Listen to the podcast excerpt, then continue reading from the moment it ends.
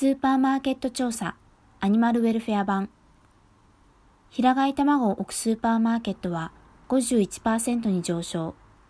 アニマルウェルフェア日本でも広がる。アニマルライツセンターでは2019年8月1日から9月30日までの期間全国24都道府県のボランティア77名の協力を得て270店舗のアニマルウェルフェア及び植物性タンパク質への対応状況を調査しました。2015年に NPO 法人環境市民が主催し、アニマルライツセンターを含む複数の団体が参加して行ったグリーンコンシューマー全国一斉店舗調査2015では、平飼いまたは放牧と書かれた卵が売られているスーパーマーケットは22%、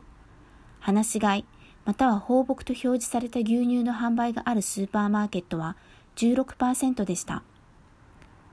2019年、アニマルウェルフェアという概念は随分広がったように感じていますが、実際に売り場に反映されるようになっているのかどうかこそが、今後の生産形態の変化につながる問題です。卵のアニマルウェルフェア。放牧卵または平飼いの卵を置くスーパーマーケットの割合は、2015年22%から2019年51%に増加しました。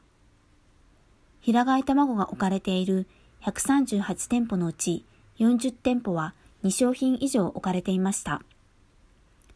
2商品17店舗、3商品16店舗、4商品以上7店舗。放牧、平飼いの卵が売られている138店舗、51.11%、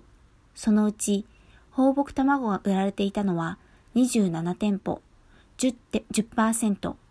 うち平飼い卵が売られていたのは133店舗、49.26%でした。また、放牧平飼いの卵が売られていない店舗は132店舗、48.89%でした。私たちが平飼い卵を求めている理由。本来鶏は1日1万回以上地面をつつき、止まり木で眠り、巣に隠れて卵を産み、砂浴びで寄生虫や汚れを落とし、日光浴をし、運動をして心身の健康を保つ。しかし、今日本の採卵養鶏場の92%は、バタリーケージというほぼ身動きが取れないケージに閉じ込め、鶏を飼育している。鶏の骨は放牧と比較すると3分の1の薄さになり、農薬を全身にかけて寄生虫を落とす。ケージ飼育はアニマルウェルフェアが著しく低いことは明らかである。タイや台湾や韓国などアジア諸国も含め、世界はケージ飼育飼育が残酷で鶏を苦しめ不健康にするという理由のため、また食の安全のためにもケージフリー、つまり平飼いまたは放牧の卵に移行している。国内でもスターバックスやコストコ、ユニリーバなど、ケージフリーに移行しているが、国内企業の動きは少なく、世界から遅れをとっていると言える。牛乳のアニマルウェルフェア。2015年の調査調査時の16%から半減し、8.89%のスーパーマーケットしか放牧牛乳を取り扱っていませんでした。その多くは高級志向のスーパーに置かれていました。放牧の牛乳が売られていたのは24店舗8.89%。放牧の牛乳が売られていなかったのは246店舗91.11%。私たちが放牧牛乳を求めている理由。日本の酪農場の73%は、牛を短い鎖やロープ、またはスタンチョンで拘束している。このつなぎ飼育は、牛を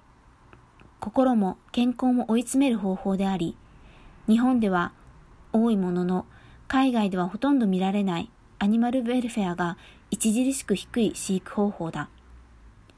今日本では放牧の牛乳、高速飼育をしていない牛乳を消費者が欲しても購入は容易ではない。放牧農家、または拘束しない飼育をしている農家があったとしても、収入した時点で混合され、消費者が選べない、選ぶことができない状況にある。